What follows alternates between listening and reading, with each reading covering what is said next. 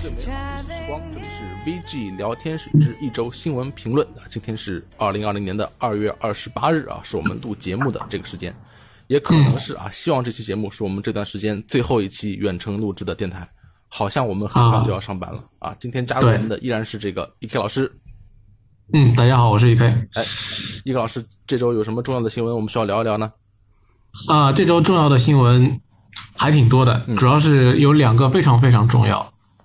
第一重要的是，微软把 Xbox Series X 的硬件细节给公布了。对，这个微软的这个菲尔斯宾塞尔大佬啊，他发了一部发了一篇官方博客，里面有就公布了大量的这个。Xbox Series Series X 的硬件细节，虽然有很多信息是我们之前已经知道的，但是他做了一个汇总，而且呢，还有一部分信息是这个这次首次披露的这个信息。首先呢，他正式确认这个主机 Xbox Series X 的 GPU 性能、浮点运算能力达到了十二 TF 啊，十二 teraflops。这个数字我们之前是也提到过，因为之前他说过 Series X 的性能是 Xbox One X 就 X One X 的两倍，是吧？如果他当时两倍对，如果他当时说的是，因为我们当时不知道他是根据什么说的，如果他是根据浮点运算能力说的话，那就应该是十二 TF。那么现在看来，那正式确认了，就是十二 TF 啊，没问题。这个数字你还满意吗？呃，这个数字，首先我们要跟大家呃提前确认过的一点在于，啊，teraflops 虽然是就是说，呃，浮点运算能力虽然是说是显卡这个性能评估的。呃，一个重要的指标，但也不是它游戏性能的一个最终的一个指标。实际的游戏性能怎么样，还得等它实际测试过了之后才能知道。但是它无疑已经是给这个显卡提到了一个非常高的标准。对，一个非常高的一个标准。这个 DF 曾经做过一个测试啊，就是这个鼠毛社做过一个测试，虽然是能拿这个 PC 平台做的，但是也可以给我们一些大致的一个参考。他们装了一个十 TF 的一个机器。这个机器就可以跑到叉 One 叉的两倍的这个帧数，所以如果主机上优化更好的话，相信 Xbox Series X 的话会明显的超过这个水平。应该说这个数值还是现在我们看来，在一个游戏机上能看到的非常厉害的一个数值了。而且另外一个这个这次确认的是，啊这次的 GPU 也是采用了 AMD 最新的 RDNA 二点零的这个架构。现在我们 市面上还买不到这个架构的显卡啊，这个。E.K 老师有没有觉得有点超乎你的期待了呢？非常非常超乎我的期待。嗯，我现在开始相信，在去年各位游戏界大佬在那边放话说啊，我们下一代次世代主机这个画面的效果会让大家大吃一惊的这种言论，我开始相信了。哟，终于开始 P.C 大佬也有点被说服了，是吗？但是，嗯。随之而来的，我开始担心另一个问题了。嗯，次世代主机要卖多少钱呢？对，这也是一个问题。现在售价还是一个谜，我们现在还不知道会卖多少钱。但是这个技术是一个非常新的技术，就是说这个 RDNA two 这个架构的显卡，现在甚至连信息都没有公布，就售卖信息都没有公布，可能会在三月份公布。所以我们在年底就就能拿到这样一台游戏主机，肯定是最先进的这个 AMD 能提供的显示技术了。然后呢，当然这个新的架构肯定会带来更好的这个能耗比了，它的这个效率会更高，是吧？应该是比上代的 RDNA，呃，同样功耗的情况下可以增强百分之五十的一个性能。这种比较好的功耗的表现也是比较适合游戏机平台的。这个画面和硬件能力方面，E.K 老师还有什么要说的没有？呃，我们可以看到这边是这次是确认了 SSD 存储。对，那么 SSD 已经不是什么特别新鲜的东西了。索尼去年演示过，他们 PS 五用 SSD 之后啊，可以做到加载效果有多少的快。然后这里还有一个新的动态恢快速恢复，这个是 XX XSX 的你给他们提出的一个新功能，快速恢复啊，可以啊，可以让多个游戏进入暂停挂起状态，然后可以从挂起状态直接快速恢复游玩。这对呃，就是说对硬盘的这个读取是提出了一个相当高的要求的。对，它应该是看起来好像不太容易完全靠内存来完成这个功能吧？应该也是靠了 SSD 的性能才能完成这样的一个效果。那就是说，我们这次可以在 Xbox 乃至呃新的 PS 五上面看到的 SSD 肯定不是 SATA 的 SSD 了，是 NVMe 的。对，现在应该是肯定的是 NVMe 的 SSD 了。而且这个其实也，哎，我不知道这功能对对你来说有用吗？你会在游戏之间左右横跳，因为它可以同时允许多个游戏进入挂机状态。呃，如果以后它能够达到这样的效果，那我我会尝试。但目前我还是没有这样的想法。比如说，你可以玩一段时间《黑暗之魂三》，然后累了以后去玩十五分钟沙滩排球，一切都无缝衔接，然后再回来玩这个。是这个，他能做到的话，我会乐意尝试的。OK，然后的话就是，呃，另外一个 Xbox 最近几年一直在深耕的一个特性就是兼容性。那么这次的话呢，兼容性的话也是一个。应该说提到了一个新的高度，Xbox One、Xbox Series X 已经证实可以玩所有的 Xbox One 能玩的游戏，那就是包括所有的 Xbox One 游戏以及 Xbox One 现在支持的呃 Xbox 三六零和初代 Xbox 的游戏。这样来说的话，Series X 会成为一个可以横跨四世代的这么一个拥有一个很强兼容性的一个主机。对，这还是大家可能。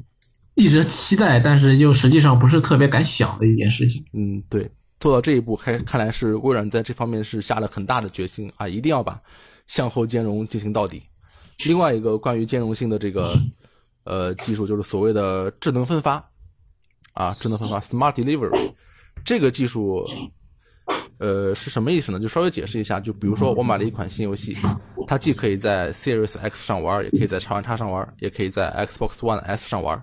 但是因为这三个主机性能不一样，所以他们需要的游戏文件也是不一样的。像 Series X 可能需要更好的材质包，那么这个智能分发呢，就可以啊通过智能保证根据你拥有的主机，把你需要的文件推送给你啊，而不给你一些你用不到的多余的文件，这样也可以节省你的硬盘的空间。这也不是一个全新的技术，因为现在的。呃，两代 Xbox One 主机上已经有些游戏已经实现了啊，有些游戏 Xbox One X 和 S 你下载的文件已经是不一样的了。当然来说，这个技术的这个前提就是，你不同的主机要运行同一个游戏，这个技术才有意义。如果是游戏就分两个版本卖，一个是叉 One 叉版，一个是 Series X 版，那就不存在这个问题，是吧？因为它就是两两个数据包嘛，就不需要智能智能分发了。所以说。使用这个技术的游戏，也就间接说明了你是可以买一份游戏在不同的平台上玩的。那么这个游戏也是一个，这个这个技术也是一个微软对兼容性方面的一个一个努力。他也承诺是他旗下的所有的工作室都会用这个技术啊，没有问题，买一份三份的快乐没有问题。那么第三方呢，他肯定不能强制第三方也支持了，所以说。第三方的话就是，哎，自由的选择，你可以选择用这个技术，也可以选择不用。E K 老师有没有什么关于这个技术的点评和看法？嗯，微软自己愿意做这件事情当然是好的，但是第三方的话还是看他们觉得这件事情这么做值不值。对。然后，不过，嗯，这个事情的主要应该会集中在世代交替的那一段时间。是。当世代交替结束之后，大家已经开始不愿意再去玩老平台上面的游戏，之或者说大家已经觉得老平台已经不堪重用的时候，那其实这个东西存在的这个存在感就会越来越低了。是的，呃，而且在这个时候，除了微软说我第一方会支持这个技术以外，如果哪一家第三方第一个站出来说我也愿意，那他就是人民的英雄。就是游戏公司的楷模，对不对？他就是敢为天下先。那么这个时候是谁站了出来呢？是我们伟大的 CDP 啊！对，波兰蠢驴啊！这个时候又站了出来。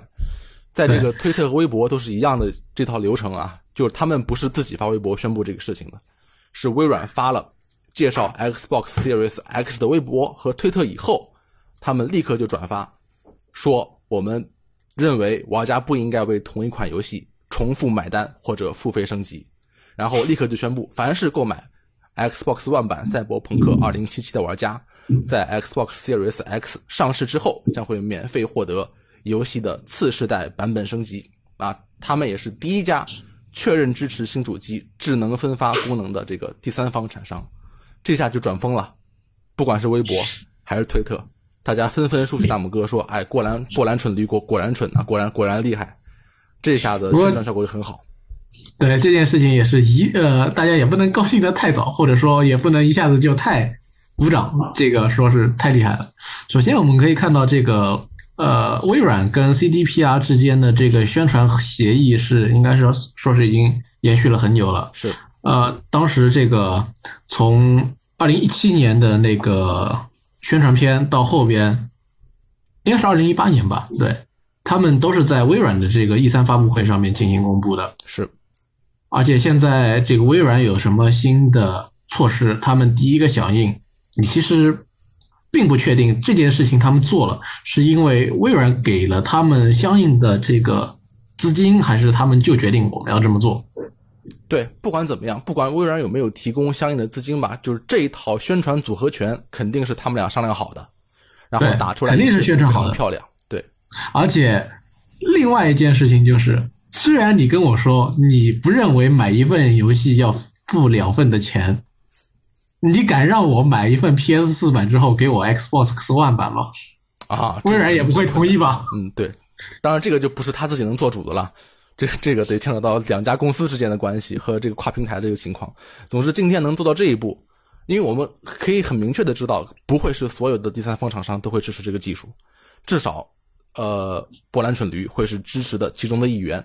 而且这个二零七七也是一个我们很关注的作品嘛，估计很多人会，因为它正好在一个世代交替的一个时间，这款游戏很多人都会玩双版本，所以这也是一个对于愿意在 Xbox 上平台上玩这个游戏的玩家是一个好消息啊。对，呃，在把这些新的特性都说完之后呢，我们还是最终还是要又要回到这一个话题上面来，这个次世代主机，我们现在可以对它。做一个更加详细的售价预测了，嗯，而且这一次看下来，这个售价肯定不会再呃延续上一个世代首发时能够给大家带来的那那样的售价了。对，这个售这个主机的话，四百美元想拿下来，估计是不可能，不可能，绝对不可能。首先，我们知道这个十二 T 它这个浮点运算能力是高过了。呃，称为能够称为这近几年英伟达最大良心的 GTX 一零八零 Ti，嗯，而且要高了零点七，嗯，首先说明这个显显卡价钱肯定会很贵。另外，如果你是要一条呃 NVMe 的 SSD 啊，我正好我过年前我刚买了一条，买了一条西数的，花了我一千块钱，可以不便宜。再考虑到这一次。CPU 可能也不会再像上一代那样，不管是哪一家，不管是索尼还是微软，都不可能像上一代那样孱弱了。对，它应该会吸取叉 One 叉的经验，叉 One 叉就是堵在了 CPU 这块了。再加上内存啊，而且今年内存必定涨价。是，韩国的疫情的情况大家应该都已经知道，今年必内存还必定涨价，所以在种种因素。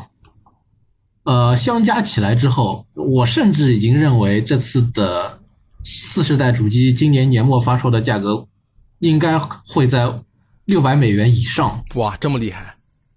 说不定七九九、八九九都有可能。七九九太夸张了吧？这么厉害的吗？我是觉得这并不是天方一个。天方夜谭的事情，嗯，我们要对它这个售价有充分的心理准备。对，给了你那么好看的性能数据，不是为了再给你卖成本价的 成本价的一半，或者说是呃四分之三来让你去这个享受到这样的服务的，它是有相应的价格摆在那里的。是，但是其实另外一个可以期待的是，我们估计啊，根据一些传闻。呃，我们现在谈论的这个 Series X 这个性能非常好的这个机器会有一个廉价版，啊，它会阉割掉一些特性和一些性能啊，相信，呃，这样的情况的话，那个机器会成为一个，呃，一般的玩家可能，呃，更能负担得起的一个版本。对，这件事情还是等待微软在今年的 E 三上面能够继续的说明吧。啊，如果今年 E 三能够开得起来的话。对，而且我们也等待索尼这个 PS 五能公布更详细的数据和特性。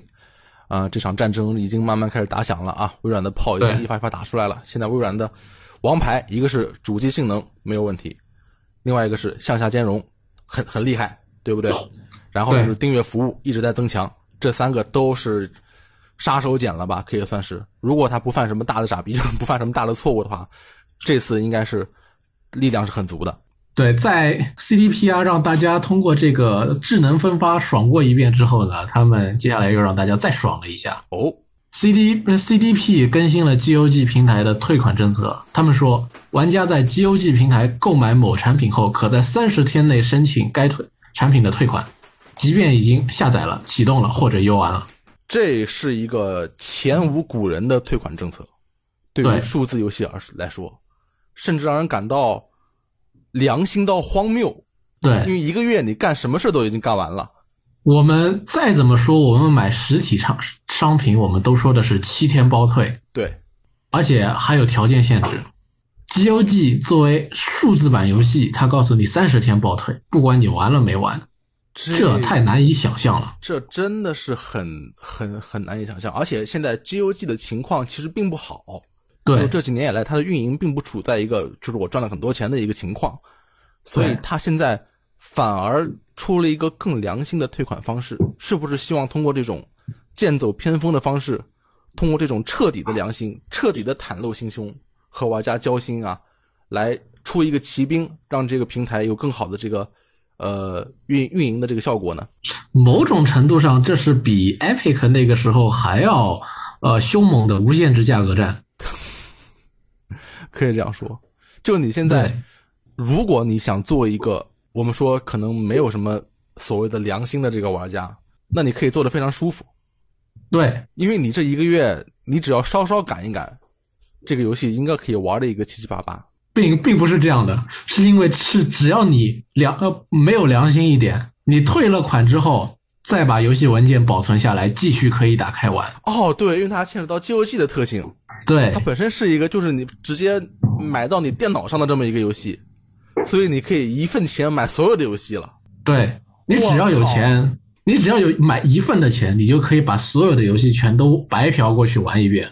如果这个政策不变化的话。或者没有更加更多的附加细则条款的话，我靠，太可怕了。当然来说，GOG 他也不是傻的，他后来也补充说，他也会观察本次政策更新的影响，以确保该政策不会被滥用，导致伤害到开发者们。呃，在个别情况下，他也可能会拒绝付款。对，开发者或者说发行商在这一次的这个条款更新的时候，是最应该说是最措手不及的一批人。或者说，你这个 GOG 作为电商平台，你这个钱拿了以后，你你跟他们说可以退款，那么这个退款的钱谁来出？是你出还是我出？呃，对啊，总不能你你你这个 GOG 全给补贴了吧？这也不太现实啊。要是 GOG 全给补贴的话，那我相信 GOG 肯定做不下去，肯定要完蛋。对他这个赌的就是人与人之间的信任。我相信我我如果把你看成一个好人，你就会当一个好人。至于事情会不会这样发展，就得观察下一步会发生一些什么样的情况。我想很多玩家对于这个波兰公司还是有自己的一份善意的，因为你被人对的太好以后，你很难做出一些。故意做出一些事情去伤害他们，当然这样的人对永远都会有。不过玩家们虽然在那边评论里边下边讲啊，像波兰蠢驴这么良心，你们怎么过呀？多收点钱啊之类的话，大家还是要有一个认识，就是 CDP 他们还是一个标准的商业公司，他们是要赚钱的。他们如果推出了这样一个商业政策，那么说明他们是有自己的计划在内的。对他们当然所有的做法，呃。呃，所谓的良心的也好，或者是其他做法也好，都是为了让 GOG 这个平台可以做得更大，可以做得更成功。现在是他们现在的良心是为了以后可以能够赚到更多的钱。对，当然这也是我们玩家所希望看到的你的一种赚钱的方法，就是你良心，我给你钱，大家都好。所以说，大家不必为 GOG 过于担忧，但是 GOG 需要为他们如何摆平嗯接下来这个政策所带造成的影响而不断努力。嗯，哎，其实 E K 我有一个问题，就是在提到这个退款频率的时候，他们说了这句话，我没有特别理解。他们说是相信购买决定都是在完整了解情况下做出来的，并且只有在某些因素达不到玩家的期望时，才会使用这个更更新的自愿退款政策。这是不是说，其实这个退款政策虽然没有一些关于启动时间和游玩的硬性规定，但是还是会加以一些软性的考察和这个判断的，由客服来进行这个过程。嗯，我觉得这个可能有点难吧，而且客服如果真要这样做的话，可能客服也应付不过来。嗯，确确实是比较困难。呃，总之我们也是希望这个政策可以成功吧，至少是不要让。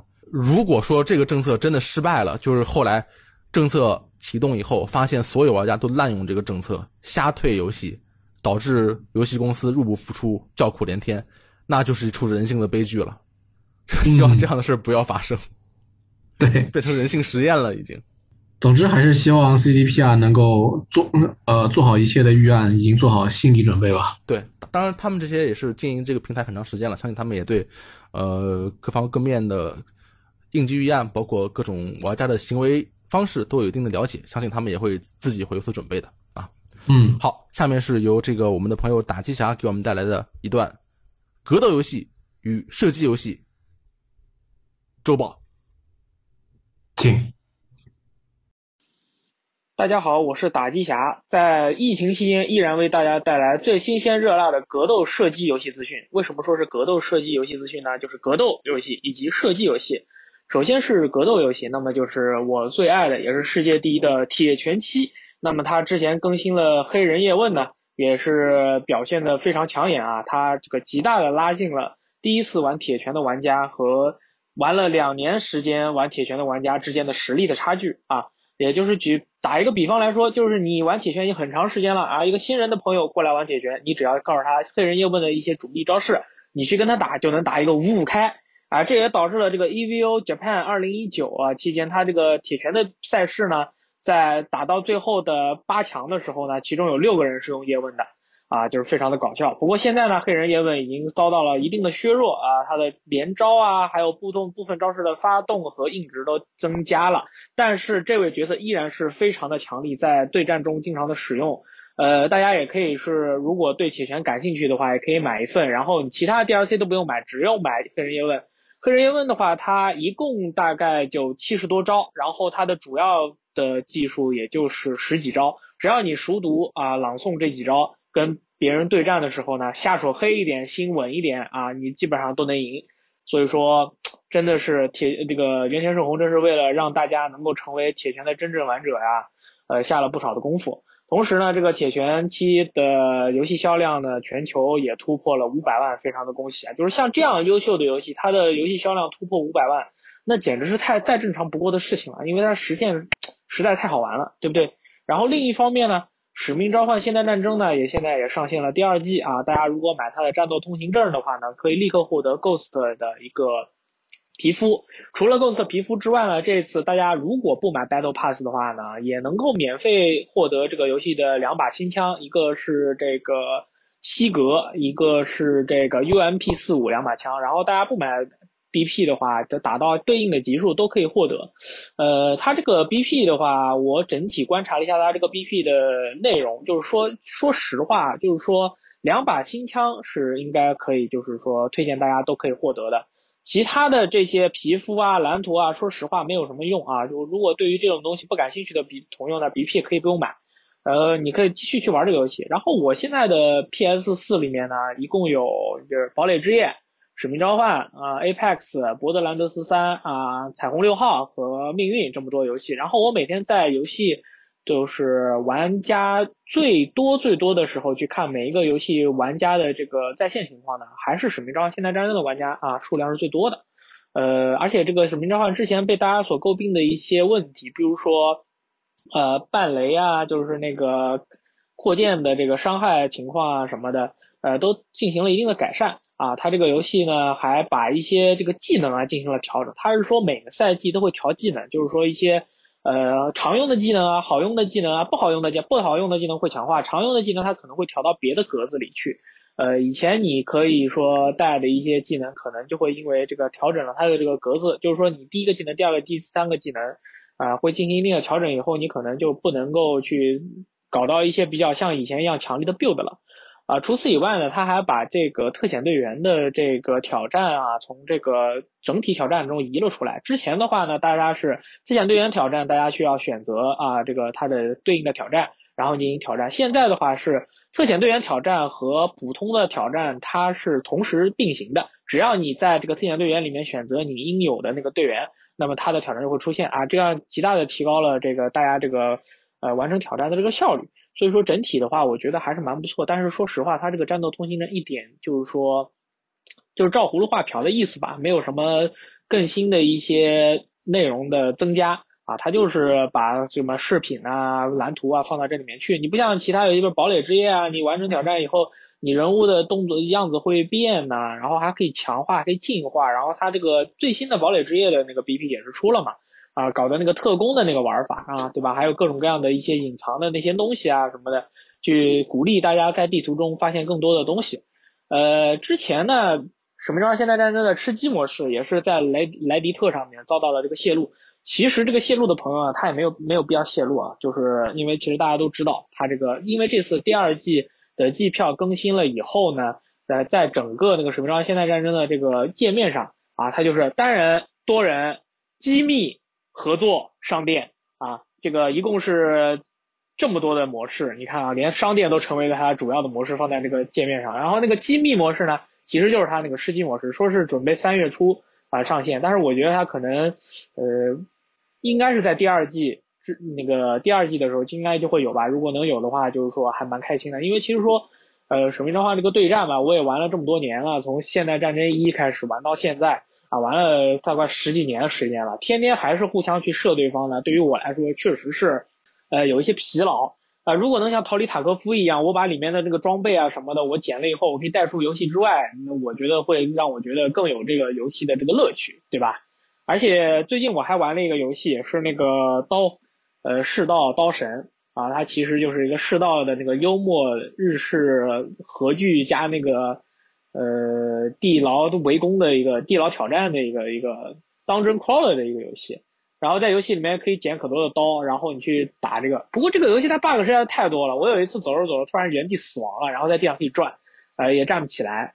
呃，这个游戏 bug 非常多，但是而且价格也非常贵。但是我觉得，如果你是一个喜欢玩当真 crawler 类的游戏，然后这个游戏的话呢，就是说，而且你又喜欢玩特鲁尼克大冒险啊，或者说风来了西林啊这种，呃，这个游戏因为它是即时对战的嘛，所以说，呃呃，快比较适合快节奏的朋友。然后这个游戏特有的那种幽默感，因为你专门有一个剑士下跪，就 R 二，就是你下跪了以后，你可以用头锤锤别人，同时可以求得别人的道歉，就是所以说一般都是。你看到一个敌人，你砍他一刀，他就会生气，说啊，难道扣来了？然后你啪一个一个滑行，一个滑行下跪，我操！你可以原地下跪啊，原地下跪的效果我觉得没有滑行下跪好。滑行下跪是你跑起来啊，对着他下跪，哗，整个滑过去。还有个攻击判定，我超屌啊！就就是很奇怪的这种幽默感，对吧？就玩起来的话还蛮有意思的。但是我觉得它现在卖的有点贵，二百多块钱，对吧？PS 四版也好，NS 版以 NS 版也好，就是它有点贵。等它稍微便宜一点的话，你去买一个玩一下，我觉得还是蛮有意义的。然后它里面武器，它武器是有熟练度的啊，就是拿各种什么长增我部背心，什么什么什么炎震刀什么东西，好多好多武器啊。他说超过了一百，就一百把刀啊。你这个每个刀的招式呢，它又有上中下三段，你的招式动作不一样。你这个刀使用的多呢，熟练度高了以后呢，你会有新的招式啊。虽然这个新的招式比比起那个平坦，其实我觉得平坦效果更好一点啊。而怪物的那个判定也有问题。不过呢，这个游戏确实是还蛮有趣的啊。作作为一个日式 s o game 呢，是非常的奇妙的一个一个作品。就是你玩起来的话，也会有一种奇妙的、微妙的 s o 感。但是玩起来还蛮好玩。譬如说你正好这个午休的时候啊，啊，大家不是都现在在家办公嘛？在在家办公对吧？打开你的好友列表对吧？你看我现在啊，打开我的好友列表啊，基本上大家都是啊在玩什么 Apex 战地战地。呃，西啊，就是这是在家办公嘛，对吧？樱花大战、人王体验版、人王二最终体验版、人王二最终体验版，什么 Grand Blue Fantasy Versus 啊，这是伯爵在玩，对吧？就是你们对吧，在家办公嘛，对吧？就就测试一下游戏，对吧？也是这个人生一大乐趣，对吧？还有玩这个是这个怪物猎人的啊，你们真的非常棒啊！这九点五十四，这个 还没到上班时间啊，大家已经开始干了，对。然后最后希望大家呢，就是说出门要戴口罩、戴眼镜，然后这个少出门，在家也多运动运动。譬如说你玩使命召唤也好啊，玩铁拳也好啊，输了一把你就原地做做个二十个深蹲，对吧？然后赢一把就做二十个俯卧撑，对吧？哎，一个做个几组，中间休息的时间虽然很长，但其实也是有效果，总比不做强。那么你做了这么多以后呢，你游戏哎玩的也开心了，你身体也运动完了，而且中间的这个等待的时间呢，也不会变因为变成碎片而去刷你的手机。看一些网上的一些流言蜚语了，啊，是不是更加的这个，不管是我们的灵魂还是我们的精神啊，都是更加的升华和愉悦了，对不对？那达到了这样的效果的话呢，我们也会成为一个更好的游戏玩家，对不对？游戏玩家呢也是可以身体健康的啦，不要一个个都像我一样成肥仔啦。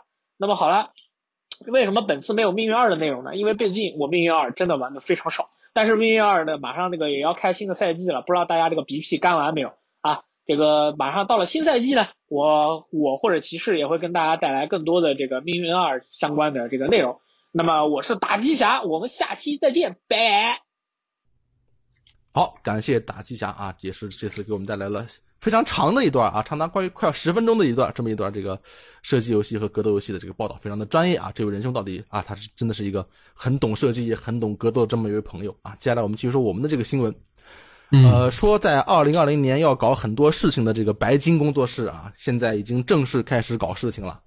二月初的时候呢，他们在这个网站上上线了一个预告页面，啊，上面写的是个四个大字，分别是这个一二三四啊，意思就是说我们要搞四个事情。现在这个四个事情里面有三个已经公开了。OK，第一个就是之前的这个 VU 的游戏啊，神奇一零一啊，这款由。著名游戏监督神谷英树执导的这款战队题材的游戏啊，展开了登陆 NS、PC 和 PS4 平台的众筹活动。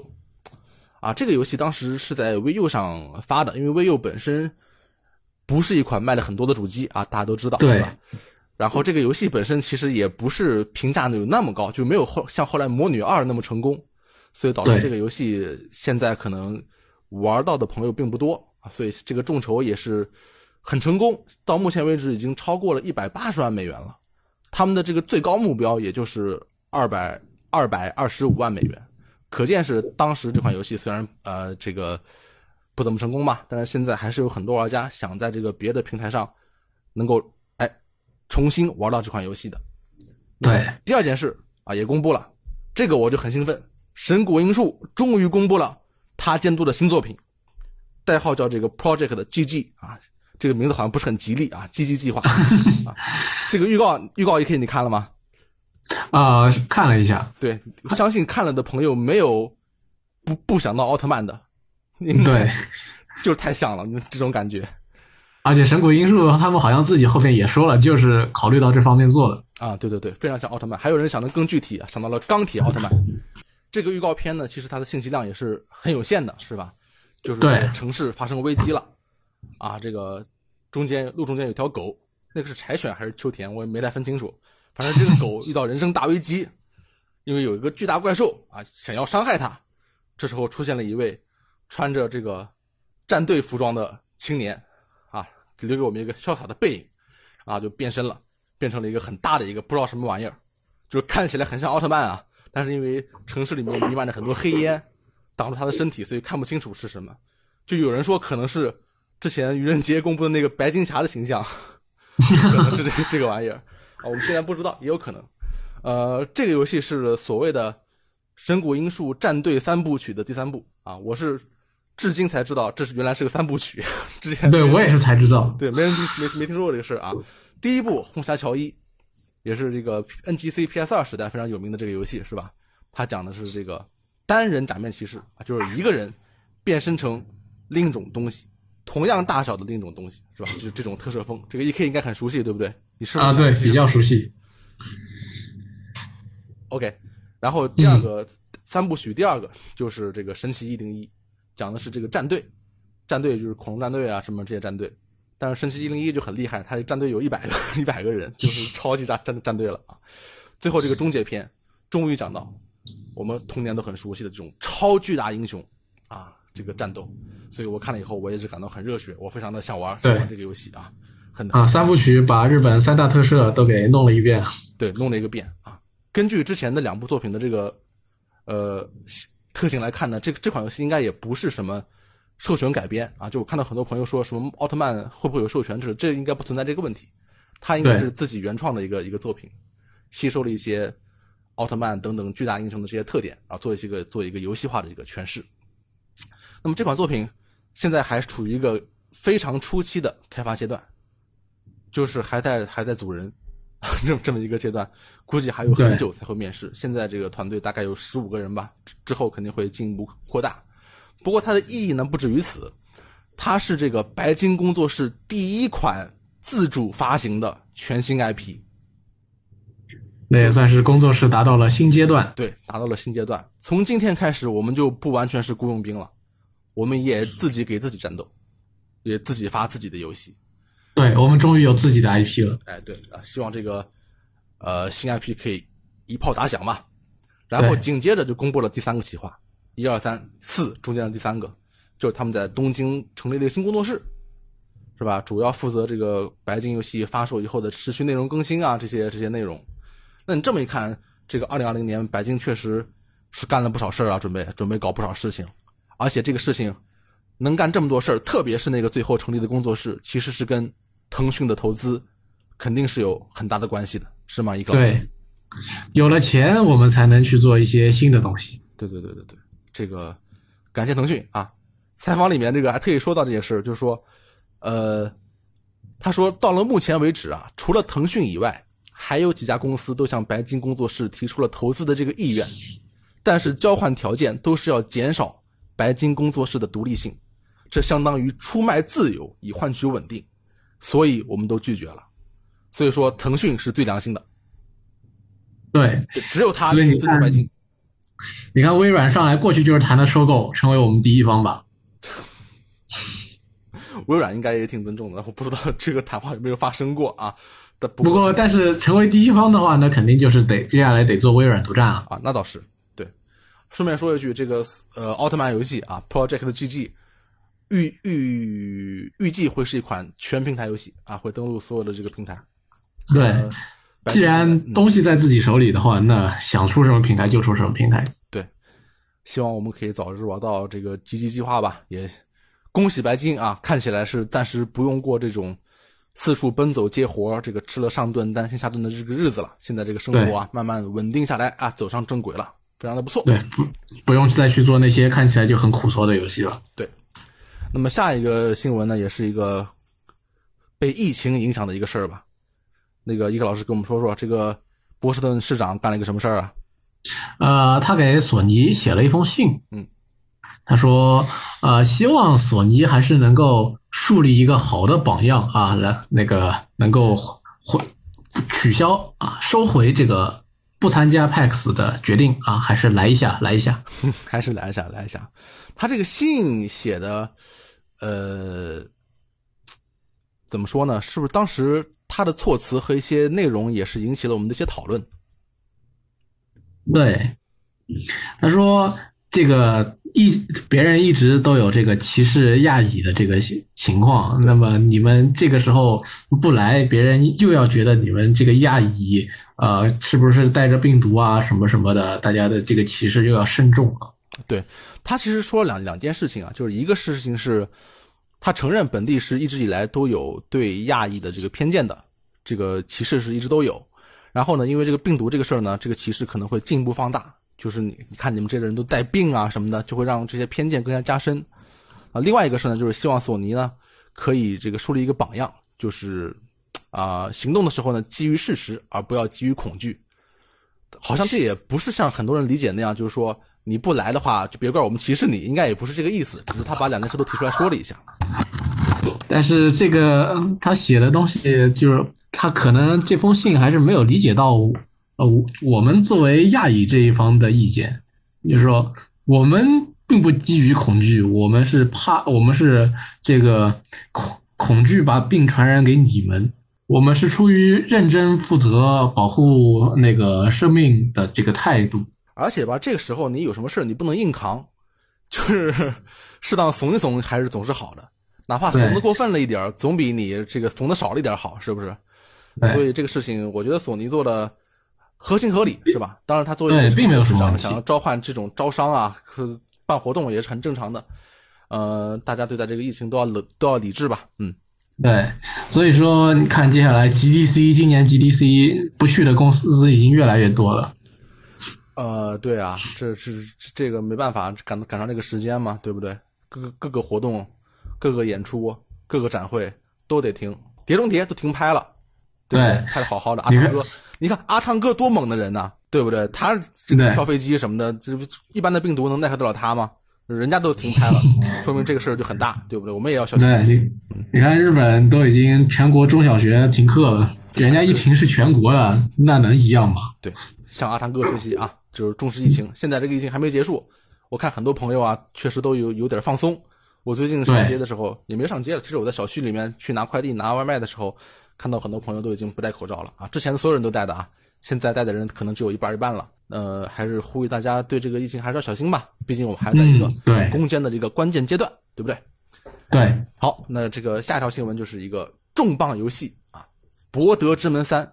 之前这个拉瑞安工作室已经说我们要做了，对不对？我们也获得了这个《龙与地下城》的规则的授权，我们准备做了。然后呢，呃，终于在本周带来了这个我们期待已久的最新的实机演示。包含了游戏的开场动画、人物创建啊、对话交流啊、战斗系统啊，很长的一个内容，因为它是一个现场的一个演示嘛。中间还翻车了，就是第一次战斗就团灭了一次啊。对，翻车，演示了很久，最后还是以一个 bug 作为作为收场。虽然有这么多啊这个乱七八糟的这些事情，但是这个演示的视觉效果看起来是很好的。另外一个问题就是，它看起来真的非常非常像《神界原罪》。这个 E K 老师怎么看这次公布的这个情况？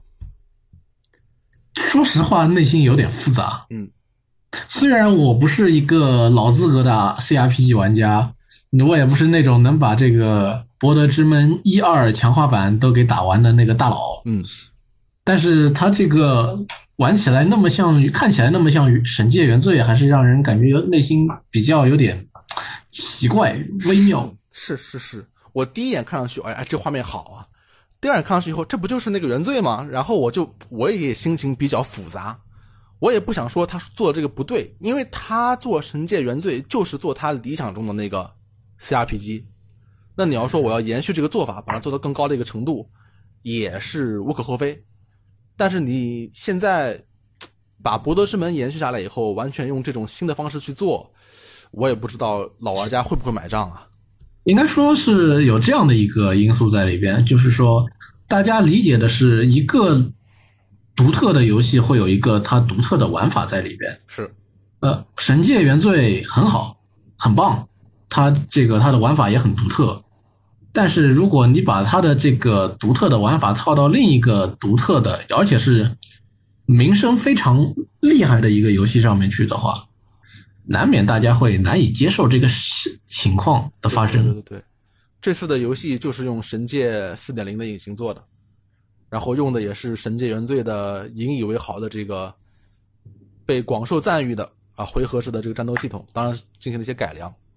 不过也有一些不一样的地方了，比如说这次游戏它显然是有龙与地下城规则的，这个是《神界原罪》当时没有的，是吧？然后你要扔骰子、扔骰子进行检定啊。就有就有那个有那味儿了，是吧？有那个老游戏那味儿了。关于这款游戏呢，我们再下接下来采访一个这个非著名的 CRPG 玩家，《博德之门》《神之原罪》双料粉丝雷电老师啊，他他不是老是嚷嚷这个辐射已经变得不是辐射了吗？来看看他是怎么看《神界原罪》版的《博德之门三》的。大家好，我是跑得快雷电，咱找我来评论一下《博德之门三》官方在 PAX East 上面的这个演示。我也是今天一大早六点被小雷光吵醒了，就在被窝里先在手机上面看，看的就非常的紧张刺激，心情跌宕起伏，就起来继续在电脑上面看。早上呢又直播和大家一起看了一遍，一边聊着一边看，又玩了一遍《博德之门二》的第一章。我不是一个真正的《博德之门》的什么深度的死忠的粉丝啊，说来非常的惭愧，因为我并没有打通过任意一一部《博德之门》的游戏，但是我都玩过一段时间，也尝试把它打通。它属于我人生游戏经验中。比较遗憾的一个系列，嗯，因为它实在是太长了，而且它的这个奇幻文学对于我小的时候来说是有一定的隔阂的。我没有读过这方面的东西，想要进入这个世界其实是有难度的。我想对于很多中国的玩家也有这方面的问题。而辐射之所以在国内的影响力更大一点，也是因为它是科幻的。前面说了这么多，其实是因为《博德之门》这个系列它在国外的历史地位是非常非常高的。所以这一次的实机游戏演示，在国外的反响远远比在国内激烈更多。《博德之门》是当年 BioWare 的定军之作，也是 CRPG 最后的辉煌。它是游戏玩法的领军者。嗯，是把 D N D 龙与地下城的规则用他自己的一套逻辑，以即时的方式呈现出来。当然，在即时的过程中，它还是有一些回合的结构，比如说一轮是几秒钟啊，你每每时每刻都可以暂停去进行重新的部署。它是一个相对动态的一个战斗游戏结构，也是给了 D N D 这个桌面回合制玩法一个。嗯，电子游戏的呈现，并且奠定了之后很长一段时间里面电脑 RPG 的制作方式和思路。《博德之门二》又是整个 CRPG 就是金字塔最尖上的那个明珠，都不是之一，它就是那个明珠。虽然这个 IP 已经被雪藏了非常多年，中间也试图复活，比如说 PS2 时代的那什么黑暗联盟啊，那些是一个动作 RPG 都不行，那个简直就是喷爆几分啊，三分四分的那种感觉。而博德之门真正的续作，它标上了三，它就是接着二的那个掌上明珠的续作。我认为最大的问题应该在于，不是《博德之门三》好不好，而是《博德之门》这个系列应不应该成为其他游戏玩法的延伸。就是它如果没有自己的一个 signature，就是这种独特的特性，那么它就会在真正把《博德之门二》当做金字塔顶巅明珠的这些人心目中产生一个巨大的裂痕。就是原来。我是王，而后现在我怎么成了一个别人的附属品？都不是和别人并列的一个东西，而是在别人的系统基础上面嫁接生成的，就像借尸还魂。非常明显的一个比喻就是当年辐射三的重新回归，它就是 Bethesda 买了版权之后，用自己上古卷轴的制作经验和上古卷轴的引擎。制作了一个打枪版的上古卷轴，而用了辐射的世界观。而这一次我们看到的《博德之门三》，其实，在表面的观感上面看起来还不如辐射三当年的那种借尸还魂之后的崭新的那个劲儿。这一点就让很多国外的。那种核心粉丝非常非常的失望，当然现在也是国外论坛的一个主要的争论点，那就是你们没有必要失望，就等等等等等，大家都在讨论。而我个人认为呢，如果已经这样了，那它就是我们未来能够玩到的最好的《博德之门三》，而且之前的评论也说过很多，除了拉瑞安，我觉得也没有人能够驾驭《博德之门》这样一个巨大的 IP。而且拉瑞安工作室确实通过他的《神界原罪二》证明了自己这一套《神界原罪》的回合制系统是完全成立，并且在新时代能够让更多新玩家接受绽放全新魅力的一个机制。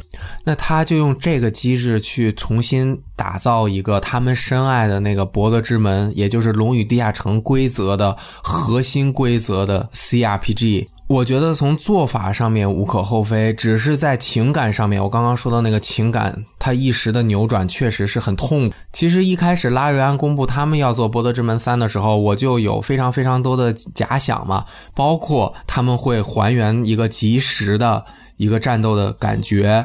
也包括他会用回合制自己熟悉的套路呈现，而且我觉得后者的几率是更大的。但是我不太希望最后是这样的结果，我还抱有一点点的希望，希望拉瑞安能够再一次攀高峰。他们之前真的已经攀上了珠穆朗玛峰，我希望他们能够登上月球去。但是其实我认为没有。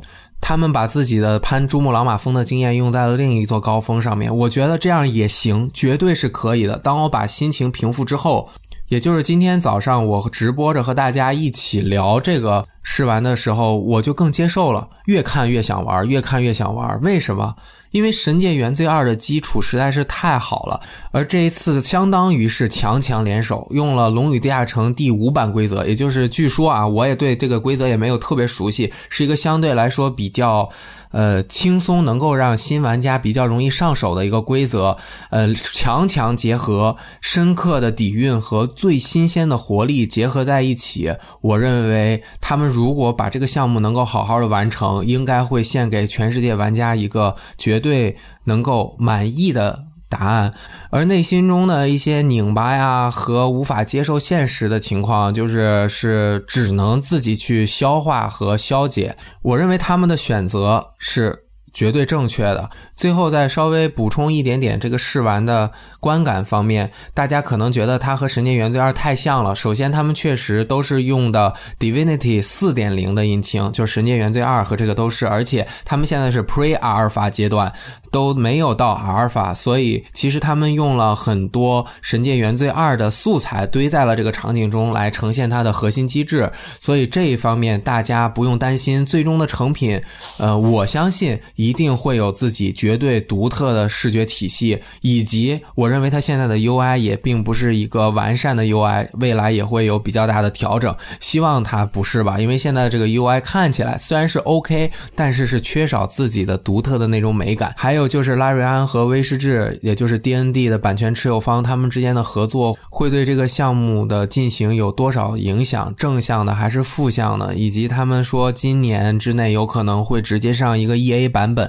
大家知道《神剑原罪二》的 EA 是包括第一张《欢乐堡》的，我觉得《博德之门三》是一个非常大的项目，以他们现在的这个完成度，我认为如果在今年完成 EA 阶段，那这个目标是会对整个项目有一些负面影响的。希望它越来越好，也能够。也圆我一个真正进入《博德之门》系列的这个梦，而且《博德之门三》的剧情并没有和前两作有那么紧密的联系，但是他们都是《龙与地下城》呃失落国度 （Forgotten Realm） 这个世界观下面的故事。反正加油，拉瑞安，你们做出了《神界原罪二》这样的精彩的作品，《博德之门三》作为自己这一个单独的作品，应该是一个非常好的游戏。加油！